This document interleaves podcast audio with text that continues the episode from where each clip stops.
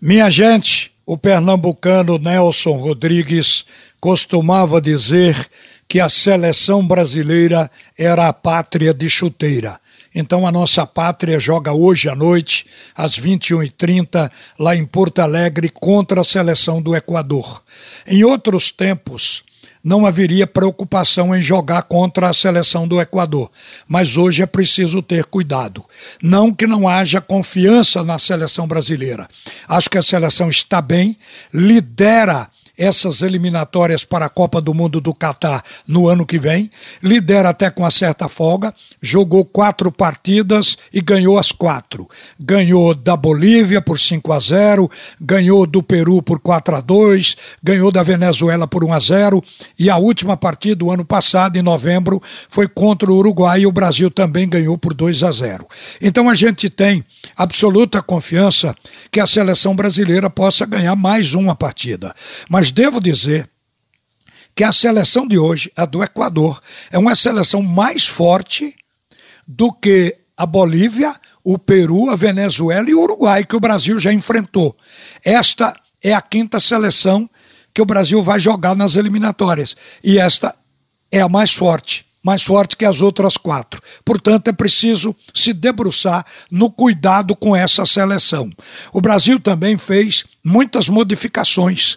O Tite ontem fez o treinamento aprontando o time e a gente viu que a seleção mudou em oito posições, algumas forçadas, outras para melhorar com a volta de, do titular, mas o fato é que o time mudou muito. A seleção hoje ela vai entrar em campo com o Alisson, que volta ao gol, assume a vaga que estava ocupada pelo Ederson. O Alexandro vai para a lateral esquerda no lugar do Renan Lodi. O Éder Militão só vai jogar hoje porque o Thiago Silva está machucado, portanto não pode jogar. O Casimiro é reforço porque está voltando para o lugar de Arthur na cabeça de área.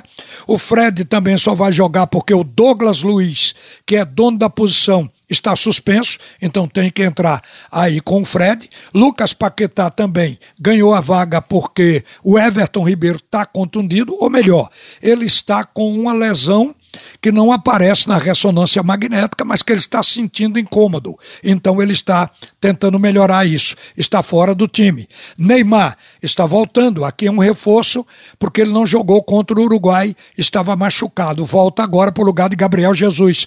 E Gabigol que é quem vai ocupar a vaga de Roberto Firmino. Ele ganhou, aqui foi uma decisão técnica do Tite, o Gabigol, como sendo o artilheiro do Brasil, ele agora vai automaticamente ocupar uma vaga na seleção. Mas por que a gente diz que tem que ter cuidado com o Equador? O Equador fez quatro jogos, tanto quanto o Brasil. Ele está ou ela, a seleção do Equador, está com nove pontos em quatro jogos. O Brasil tem doze, porque no primeiro jogo esta seleção do Equador perdeu para a Argentina, mas foi um jogo muito discutido, porque a vitória da Argentina foi através de um pênalti, um pênalti polêmico, que até hoje os equatorianos não engoliram. Esse pênalti foi batido pelo Messi e num jogo fraco acabou a Argentina ganhando por 1 a 0. Mas de lá para cá, o Equador ganhou as três partidas seguintes e por placar elásticos. Ganhou do Uruguai de 4 a 2, ganhou da Bolívia 3 a 2 e deu uma goleada, atropelando a Colômbia em 6 a 1 venceu as três seguidas. Gols de Arboleda, de Mena, de Estrada, de Arriaga, de Plata, de Stupnan. O gol da Colômbia foi do James Rodrigues. Então, a seleção do Equador Hoje é uma seleção de nível técnico forte no continente sul-americano. Então, olho e cuidado com essa seleção para poder a gente ganhar. Aliás, para vencer uma partida, o time pode ser grande, pode ser superior ao outro, mas não pode relaxar.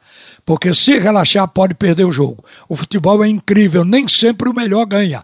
Portanto, tem que ser um melhor aplicado dentro de campo para que a vitória possa surgir. Eu estou com esperança que isso aconteça, porque é gostoso você chegar ao final e dizer: a seleção brasileira chegou na Copa do Mundo liderando a disputa das eliminatórias invicta, sem perder para ninguém. Isso é uma coisa que fortalece o brasileiro, aquele que discute no bar, que conversa em casa a respeito de futebol. Isso dá, sem dúvida, fortalecimento à alma do torcedor. Então, que a seleção siga na sua trajetória segura, mas de olho no Equador hoje à noite.